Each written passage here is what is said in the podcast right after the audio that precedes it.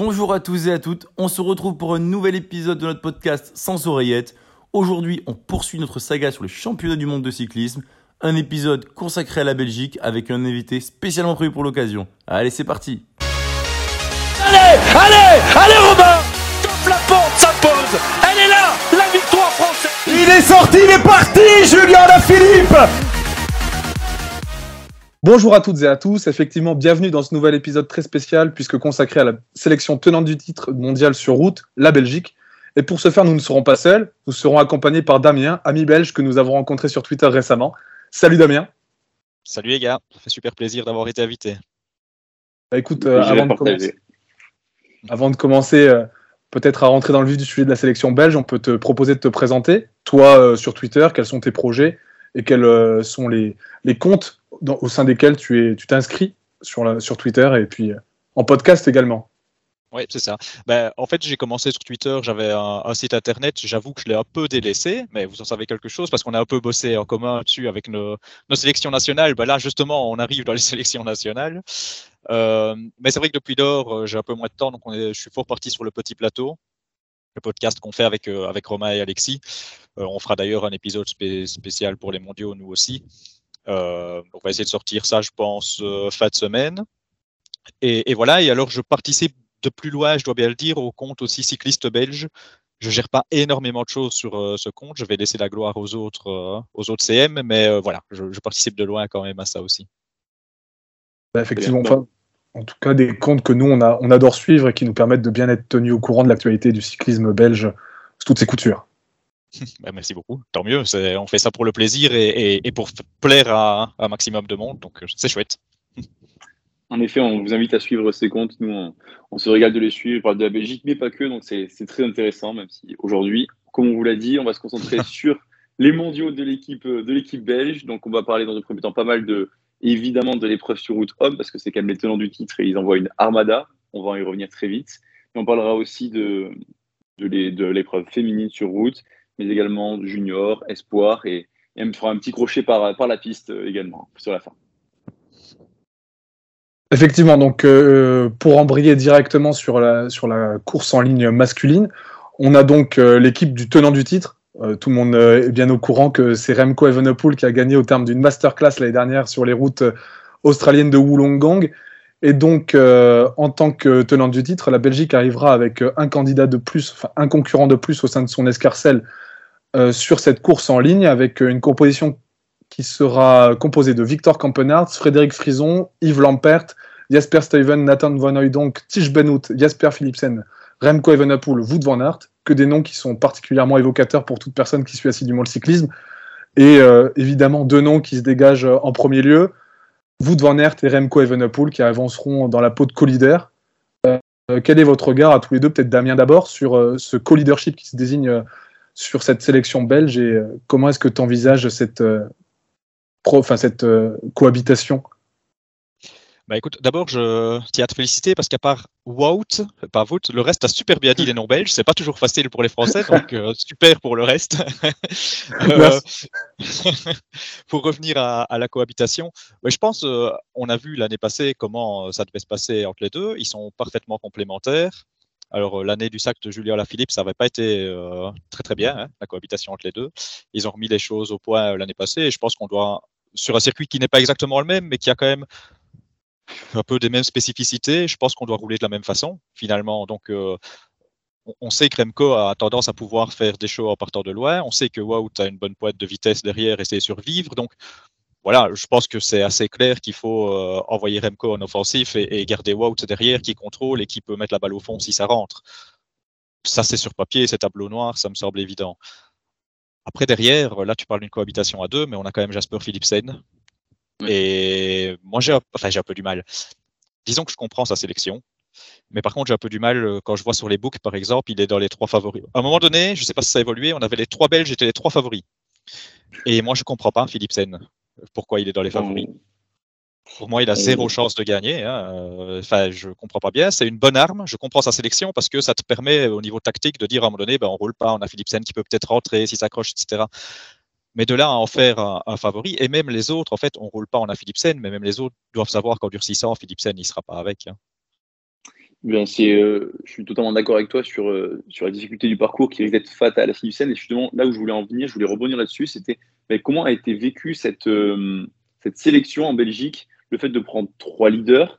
Et Philipsen, il y avait aussi un, premier débat avec les, bah, les, déclarations qu'il avait fait. Il avait dit qu'il ne roulerait pas sur Mathieu Van lors des mondiaux. Comment ça a été vécu en Belgique?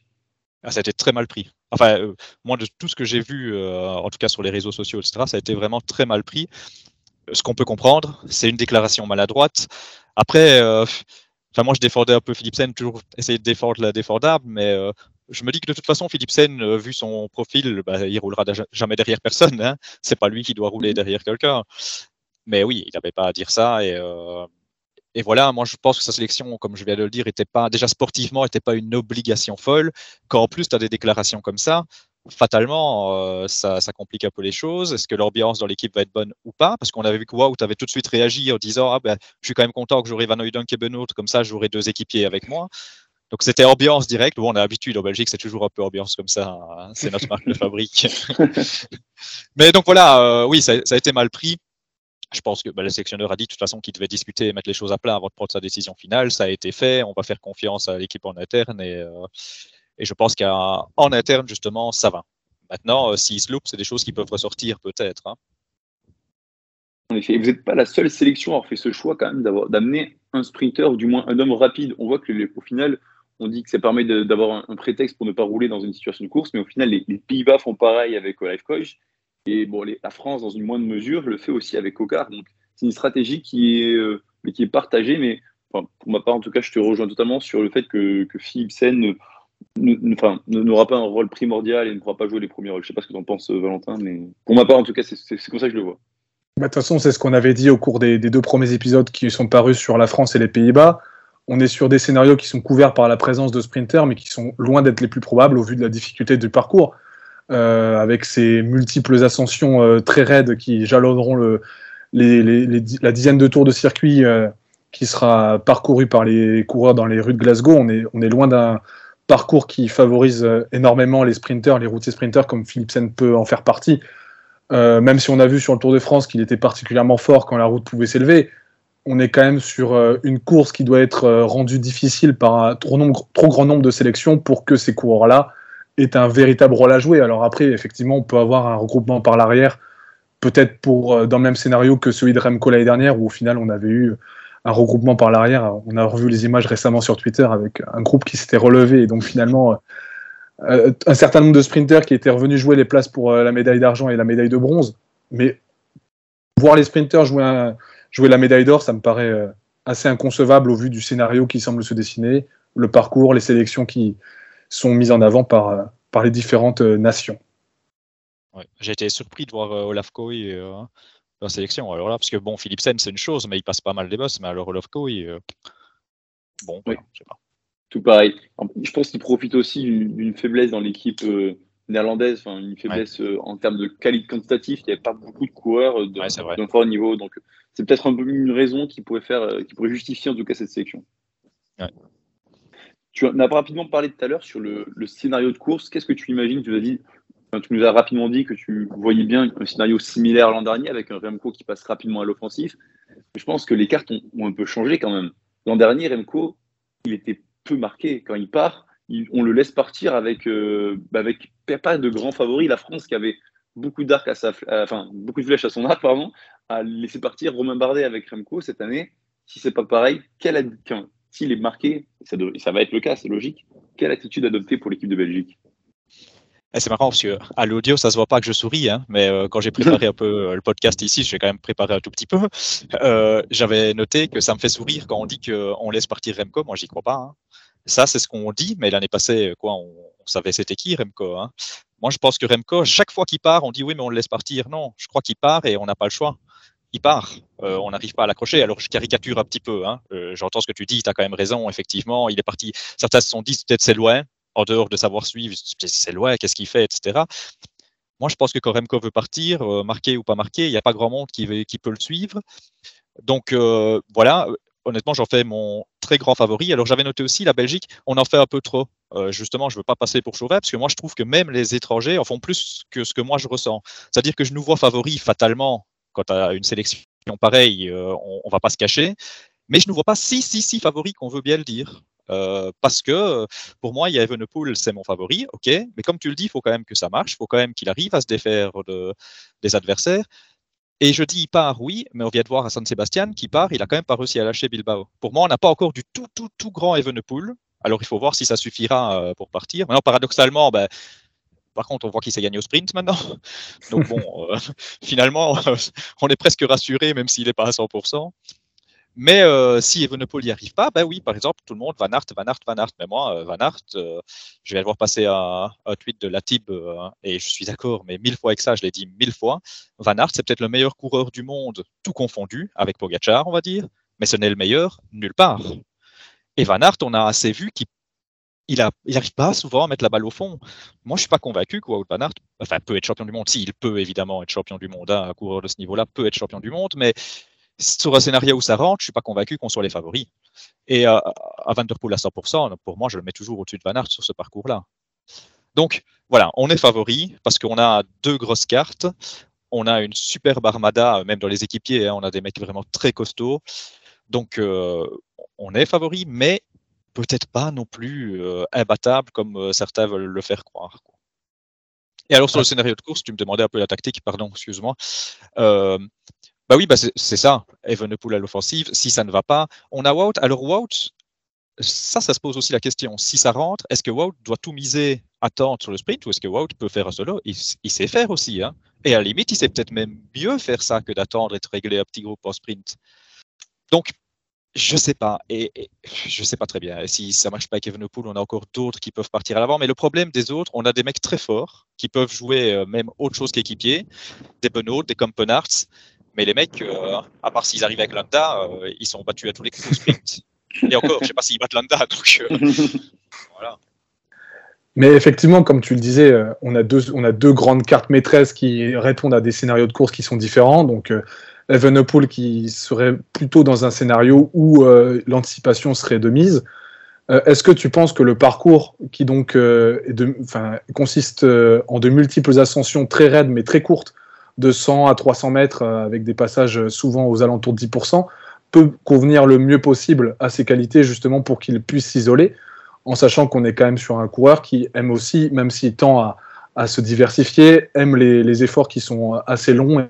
Et c'est sur cela qu'il peut étouffer et écœurer ses adversaires de manière peut-être plus évidente que sur un, nombre répété de boss très très euh, raide et très dynamique, en tout cas très punchy. Je pense qu'il y a deux aspects. Il y a l'aspect euh, réussir à, s'en aller. Alors, c'est peut-être pas le tout meilleur terrain, mais on sera sur une course. De toute façon, c'est des mondiaux, c'est long, c'est usant. Euh, la répétition de, des côtes va faire mal. Je pense que la force d'Evenepoel, ce n'est pas toujours de partir dans une côte. C'est quand les autres ont besoin de souffler parce que ça commence à être usant, il, il, peut partir sur le plat et on ne le revoit pas. Donc ça, c'est un aspect, bon, c'est peut-être pas le tout, tout, tout meilleur parcours pour partir, mais je crois que c'est quand même déjà pas mal. Par contre, là où c'est très intéressant, c'est s'il est parti, pour aller le rechercher, lui ou, ou n'importe qui qui est bon rouleur et qui prendra les devants, hein, revenir, un groupe derrière, revenir avec tous les virages, les petites côtes, etc., c'est quand même fort favorable aux attaquants, je pense. Et donc, dans ce scénario-là, s'il arrive à s'isoler, il sera très difficile à aller rechercher, je pense. Effectivement, comme tu dis, on a un parcours qui est extrêmement favorable aux, attaquants. Euh, énormément de relances, à peu près 40 à 45 virages dans le circuit final. On a les détails qui, ont, qui sont parus récemment. Euh, donc on a, quand même un parcours qui pourrait favoriser un homme seul ou en tout cas un petit groupe de coureurs au cas où euh, un petit matelas pourrait être repris par, ces coureurs. Et donc des équipes derrière qui auraient des difficultés à s'organiser au vu de ce parcours-là qui, serait, qui est particulièrement compliqué pour maîtriser des hommes esselés. Mais donc euh, effectivement, en fait, par rapport à ce qu'on a dit aussi sur les Pays-Bas dans le podcast qui est paru hier, on, se disait, et à voir si tu d'accord avec nous, mais que le parcours pouvait difficilement mieux convenir aux qualités d'un Mathieu Van Der Poel. Euh, a contrario, on est sur un, sur un parcours qui convient extrêmement bien aux qualités de Remco, mais peut-être pas aussi bien, enfin peut-être que ça correspond pas de manière aussi parfaite à ces qualités-là, comparé à Mathieu Van Der Poel. Et on peut imaginer donc, euh, au vu de tout ce qu'on a vu cette saison avec des, favoris qui ont des tendances à partir extrêmement loin de l'arrivée, qu'un un, un Mathieu Van Der Poel pourrait se découvrir en même temps qu'un Remco Evenepoel finalement, ce qui n'a pas été le cas l'an dernier à Wollongong avec des favoris qui s'étaient un petit peu cachés au moment où Remco justement s'était lui-même découvert. Et euh, donc voilà, qu est quel est ton regard là-dessus? Et Thomas aussi, peut-être que tu veux réagir à, cette, ce scénario de course-là. Oui, bah, moi, je, je pense que Van Der Poel, en fait, j'ai du mal à, à, cerner Van Der Poel avec le Tour de France qu'on vient de voir. C'est un peu ça la question. Mais à Van Der Poel euh, du, du, printemps, euh, il est même favori devant, devant Remco, je pense. Hein. Je crois que depuis le début, quand on a vu le parcours, euh, il est écrit Van Der Poel dessus. Hein. Donc, euh, donc ouais. Après, euh, c'est deux styles totalement différents, mais je n'exclus pas du tout Van Der Poel. Et je ne veux pas refaire du tout votre podcast. Je vais donner la parole à Thomas juste après. Je ne veux pas refaire du tout votre podcast sur les Pays-Bas. Je ne sais pas honnêtement si vous en avez parlé ou pas. J'ai commencé à écouter celui sur la France. J'ai pas encore eu l'occasion d'écouter sur les Pays-Bas. Euh, Van Barle, euh, pas sous-estimé du tout, je pense. En offensif, c'est un terrain idéal pour lui. Vu la longueur de la course, c'est vrai que Van Barle, ça pourrait totalement lui, convenir. On, on, en a parlé, on en a parlé également hier. Moi, une question, c'est au final, est-ce que, euh, avec la présence de Van Der Poel, qui va être dur à décrocher pour, euh, bah pour même pour Evenepoel, qui est un des meilleurs punchers du monde, est-ce que c'est pas au final la chance, l'année pour euh, bah justement pour Wood Parce que c'est pas souvent qu'il aura un parcours qui est à, mis entre très difficile et euh, bah, tout plat, où il sera probablement battu, c'est tout plat, et probablement battu, c'est très difficile. Là, au final, la Belgique, avec un Remco qui se mettrait à son service, pourrait profiter de ce marquage. Parce que si Remco il part avec Van Der Poel, admettons, et, et d'autres personnes, Remco il n'aurait aucun intérêt à rouler, profitant de, de Van Aert derrière. Est-ce que c'est pas aussi la chance de Van Aert et d'avoir aussi ces deux leaders? Si, si, ben, voilà, c'est comme je disais au début. En fait, le parcours, il va très bien à Van Aert. Moi, j'ai toujours peur de me projeter sur Van Aert avec tous les loupés qu'on a eu, quoi. Donc, j'ai toujours peur de m'enthousiasmer avec lui, mais tu as tout à fait raison. Ça lui va très bien. Et évidemment, si Evenepoel, euh... maintenant, Remco, euh... Remco, c'est peut-être pas du genre non plus à dire je collabore pas parce que j'ai Wout derrière. Hein. Remco, il va, il va rouler, il va dire moi je vais te lâcher plus loin, euh, Mathieu. Et, je vais t'aligner au sprint. Et, ouais, il est capable. Oui, oui, mais c'est vrai, il, il, va penser ça. Et c'est très dangereux. Hein. C'est un peu le problème de Remco parce qu'il a une telle euh, confiance en lui. Certains diront une arrogance, mais une, une telle confiance en lui que. Je... Et, et, puis c'est un gagneur. Il... Je dis pas qu'il a pas du tout le sens de l'équipe. C'est pas ça que je veux dire mais je suis pas sûr que là, il dirait bon. Pourtant, ça lui profiterait aussi hein, de rester dans la roue, mais je suis pas convaincu. Et puis, je vais pas me faire que des amis hein, en disant ça, mais je suis pas sûr qu'Evenepoel soit le meilleur tacticien du peloton. On le voit souvent rouler, rouler, rouler, et, enfin, voilà. Il gagne. Je sais pas. Il gagne souvent euh, parce qu'il est une jambe au-dessus et pas parce que c'est le plus malin. Il gagne parce que c'est le plus fort. C'est ça. Et c'est un peu le problème de beaucoup. Euh, Van Aert n'est pas le meilleur tacticien non plus du peloton. Hein. Mm. Mais je te rejoins sur ce que tu dis. C'est vrai que c'est une vraie possibilité pour Wout. Mais voilà, et après, il faut voir qui arrive. Moi, j'ai toujours peur qu'il se fasse battre au sprint par quelqu'un d'autre. Si, si c'est pas assez dur et qu'il y a Pedersen, par exemple, ou j'y crois moyen, hein, mais je, voilà, je sais pas. C'est paradoxalement peut-être l'année où on y croit le moins pour Wout, que c'est peut-être l'année où il a le plus de chance dans l'ombre. Bon, on verra, on verra la course ce dimanche, mais c'est vrai qu'il avance ouais. un peu plus masqué que d'habitude, où il est quand même très attendu et bien marqué par ses adversaires. Et tu sais, ce que je me demande aussi, hein, euh, c'est, euh, imaginons un groupe où il y a Van Der Poel, euh, Remco et, et, Van Aert. C'est pure spéculation. Hein. Je ne sais pas si Van Der Poel, il préfère pas laisser partir Remco que Wout. Je ne sais pas qui marque le plus. Il y a une telle rivalité entre les deux, je ne sais pas. Je sais pas si ça peut jouer ou pas. Hein. Je dis peut-être n'importe quoi, Mm. mais dans un parcours qui ressemble un peu à du cyclocross avec un enseignement de, de virages, de ouais. virages pas incessants et de petites côtes. C'est vrai que c'est leur terrain.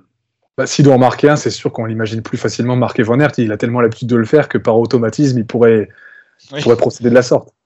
Mais c'est sûr que l'an dernier, on attendait Van Aert en immense favori sur le parcours en Australie. Finalement, c'est Remco qui s'en était euh, le mieux tiré avec son anticipation dont on a déjà parlé peut-être qu'on peut avoir un scénario un petit peu inversé avec justement une anticipation de Remco, qui, en tout cas une tentative qui pourrait derrière, in fine, profiter à Van Aert.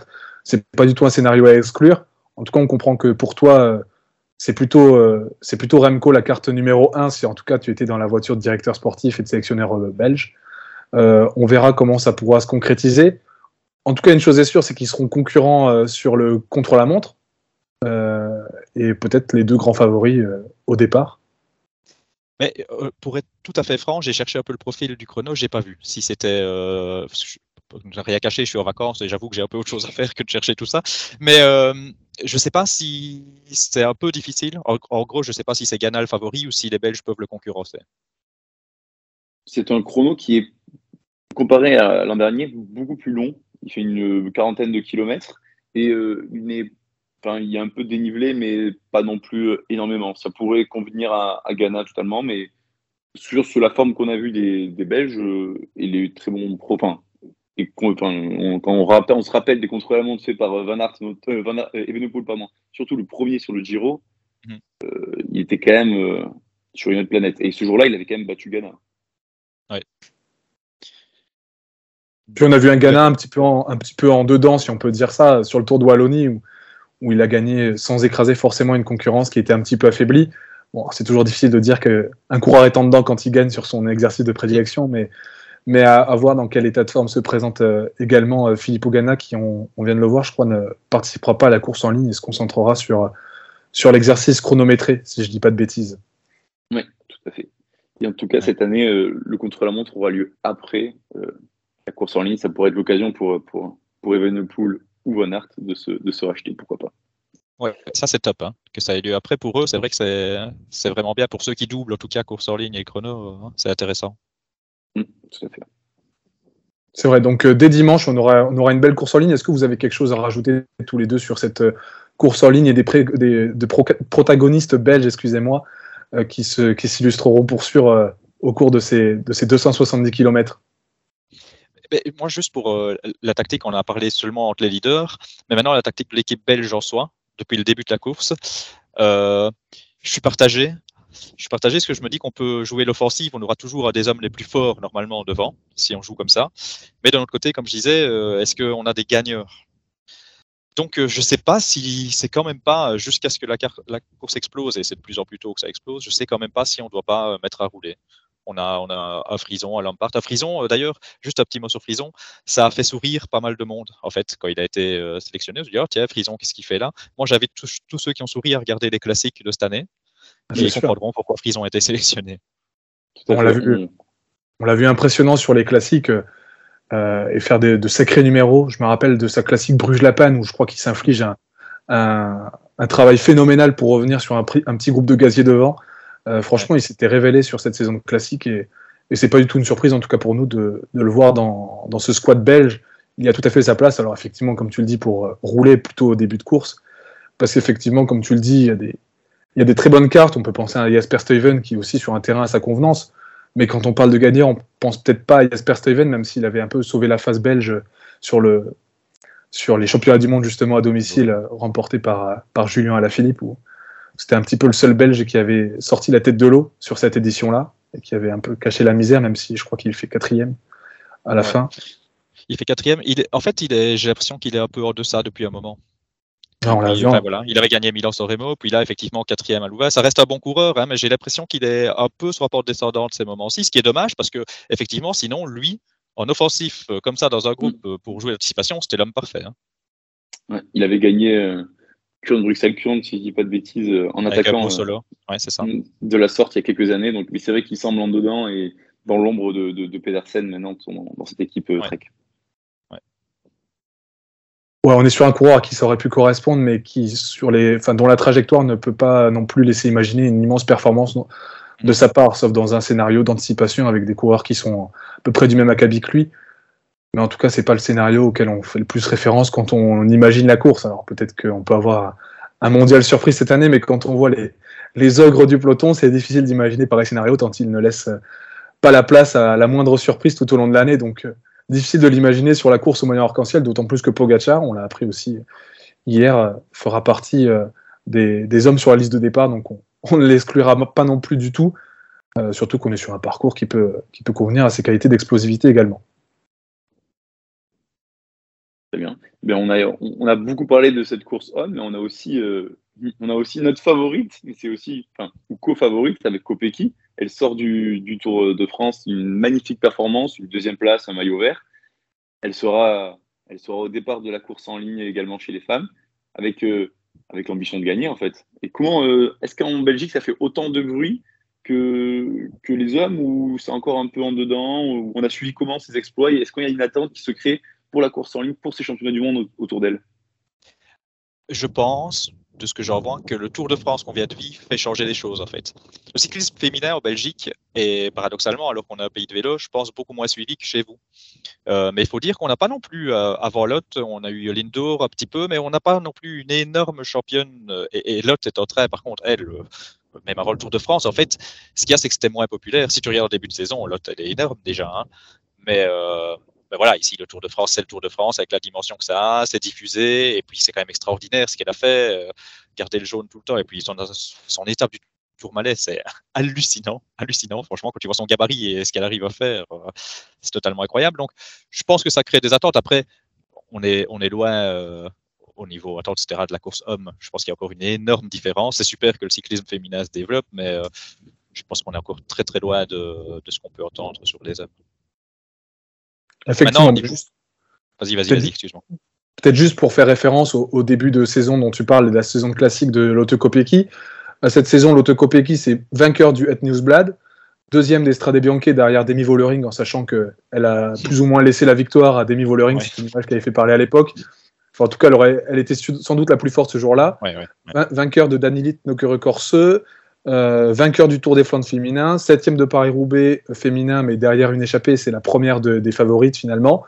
Donc on est sur euh, une saison classique qui est, qui est gargantuesque. On a tous en mémoire son, son récent Tour de France qu'elle finit deuxième alors qu'on n'est pas forcément sur son terrain. Et qui plus est, elle a dit que son objectif n'était pas vraiment le Tour de France. Je ne sais pas si tu as vu cette déclat, mais que son objectif c'était bel, bel, bel et, bien les mondiaux. Donc ça, ça, laisse, ça laisse songeur quand même.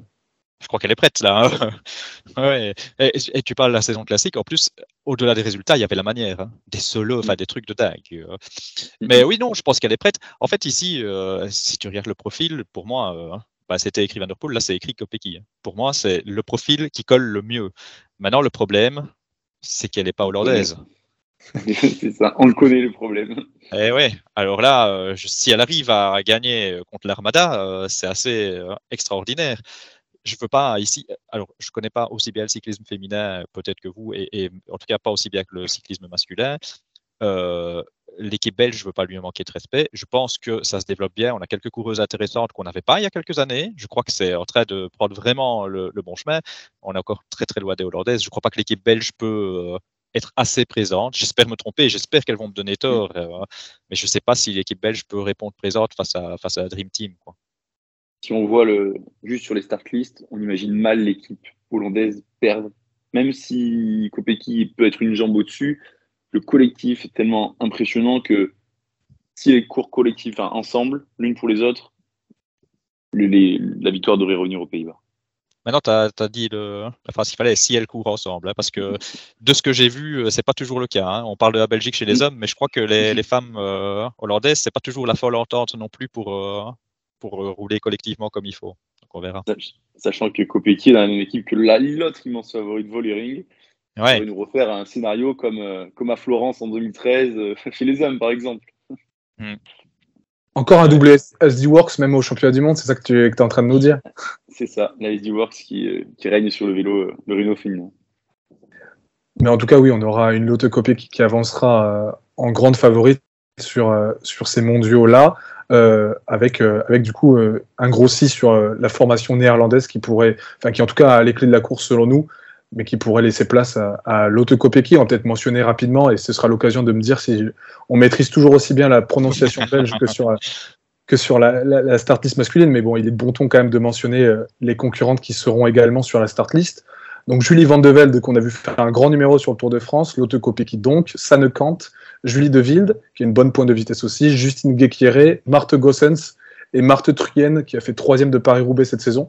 Donc, mine de rien, on a des, coureuses qui, présentent quelques références, qui sont assez, euh, assez peu matures, en tout cas au plus haut niveau, et qui, de coup, euh, peut-être ne pourront pas peser autant que le collectif néerlandais sur la course.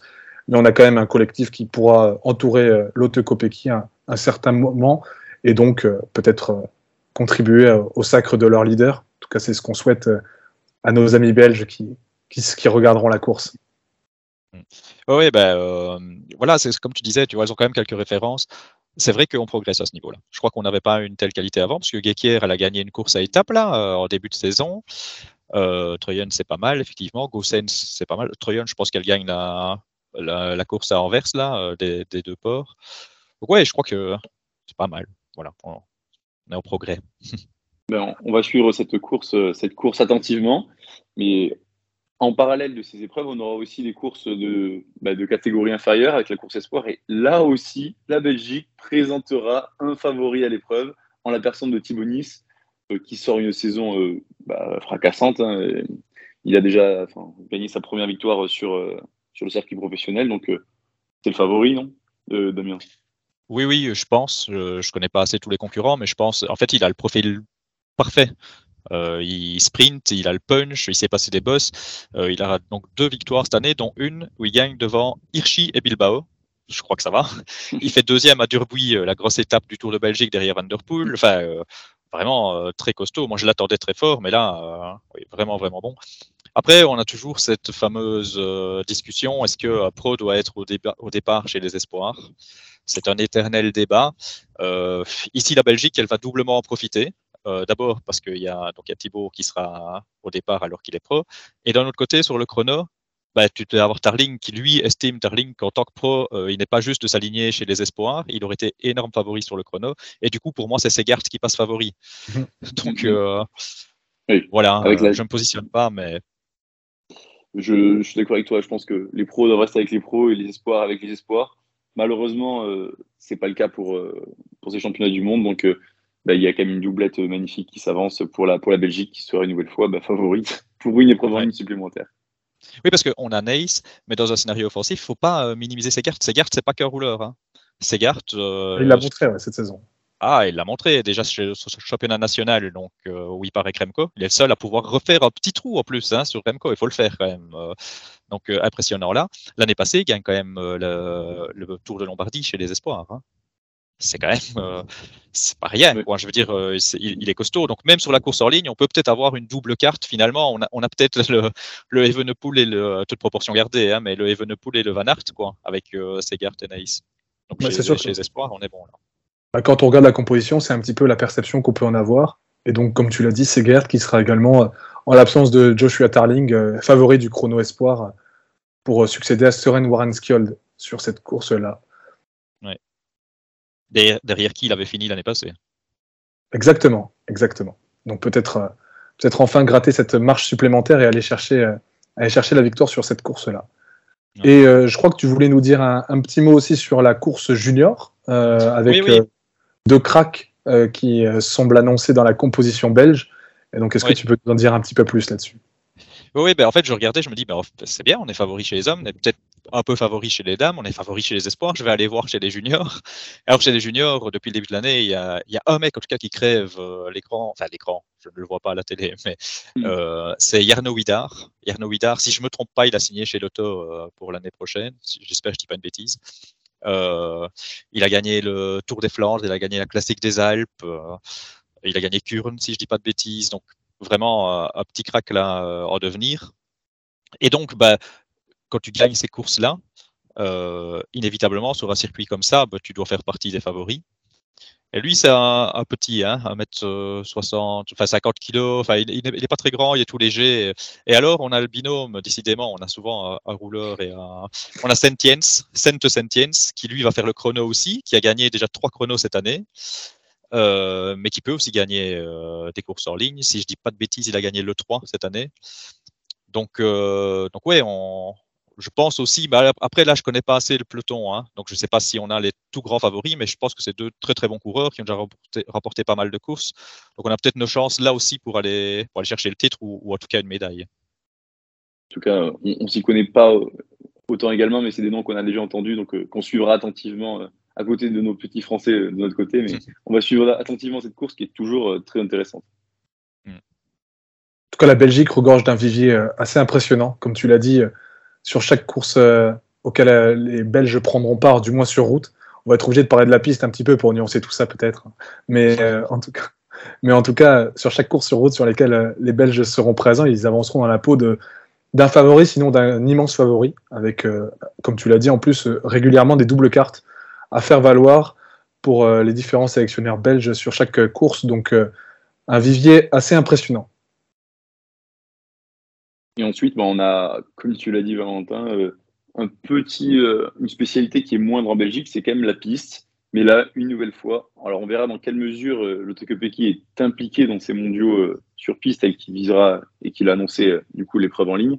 Mais euh, l'autocopétie, quand elle est sur piste, elle est impressionnante. On l'avait vu l'an dernier en présentiel, quand on était au championnat du monde euh, à Saint-Quentin-en-Yvelines. Elle nous avait impressionné sur l'américaine en gagnant quasiment le titre à elle seule. Donc, peut-être que ça va être aussi un objectif pour elle cette année de, conserver ce titre sur cette épreuve olympique.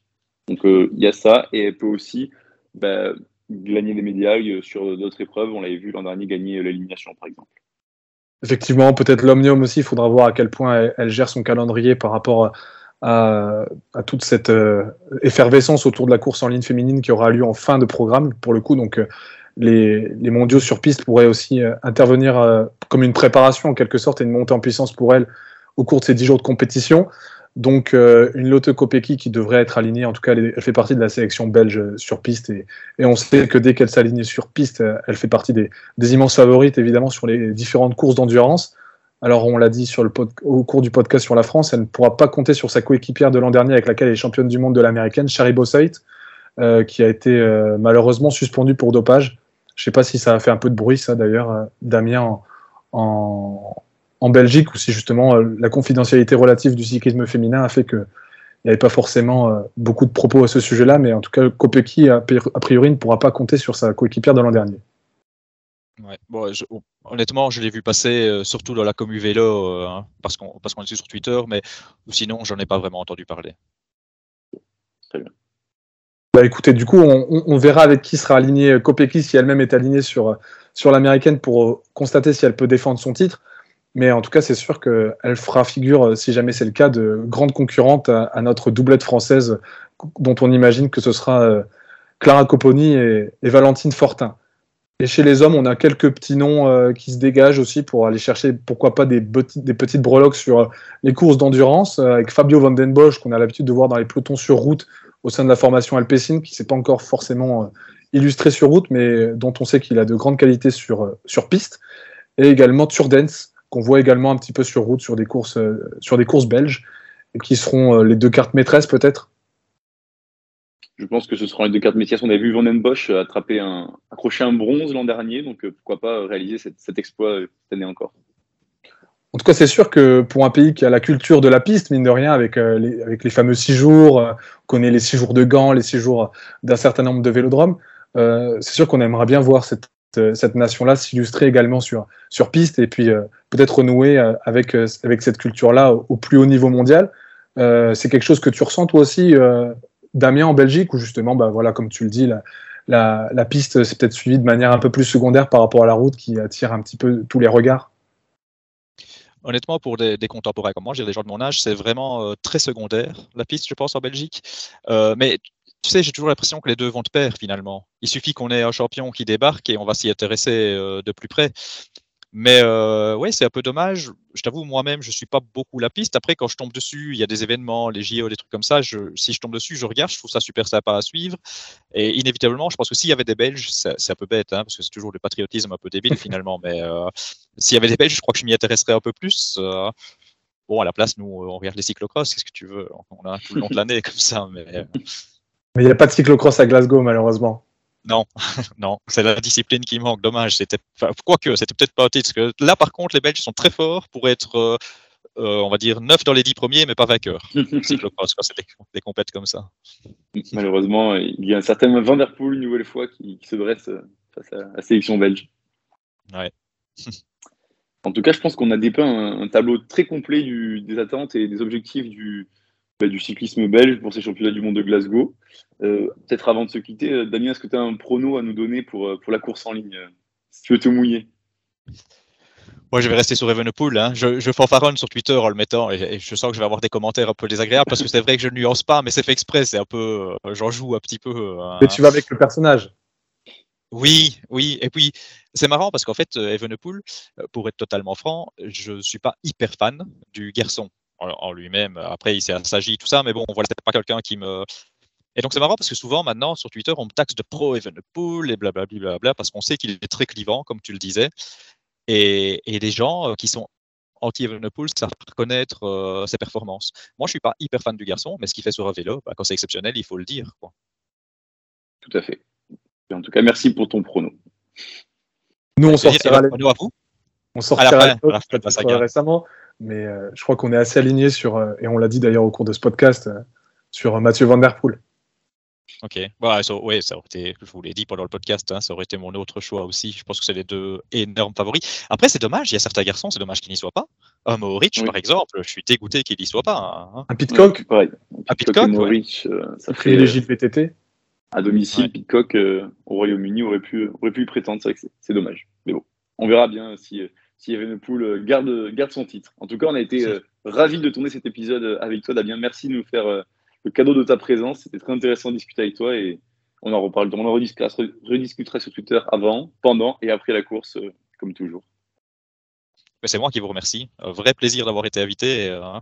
Et vous le savez, je vous suis hein, depuis vos débuts, en fait. C'est vrai. Et, hein. et ouais, non, un vrai plaisir d'avoir été invité. Je fais un tout petit peu d'autopromo. hein. Quand ils ont fini d'écouter chez vous, ils peuvent venir écouter le petit plateau. Et en fait, ça va être marrant. Je pense qu'on va parler bah, fatalement beaucoup Belgique, mais moins Belgique que sur cet épisode ici qui était consacré que à, à cette nation finalement. On évoquera plus les autres nations, je pense, sur le petit plateau. En tout cas, nous, on viendra vous écouter et on vous invite à le faire. Merci beaucoup, Damien. Et puis, euh, à bientôt. Ciao, ciao.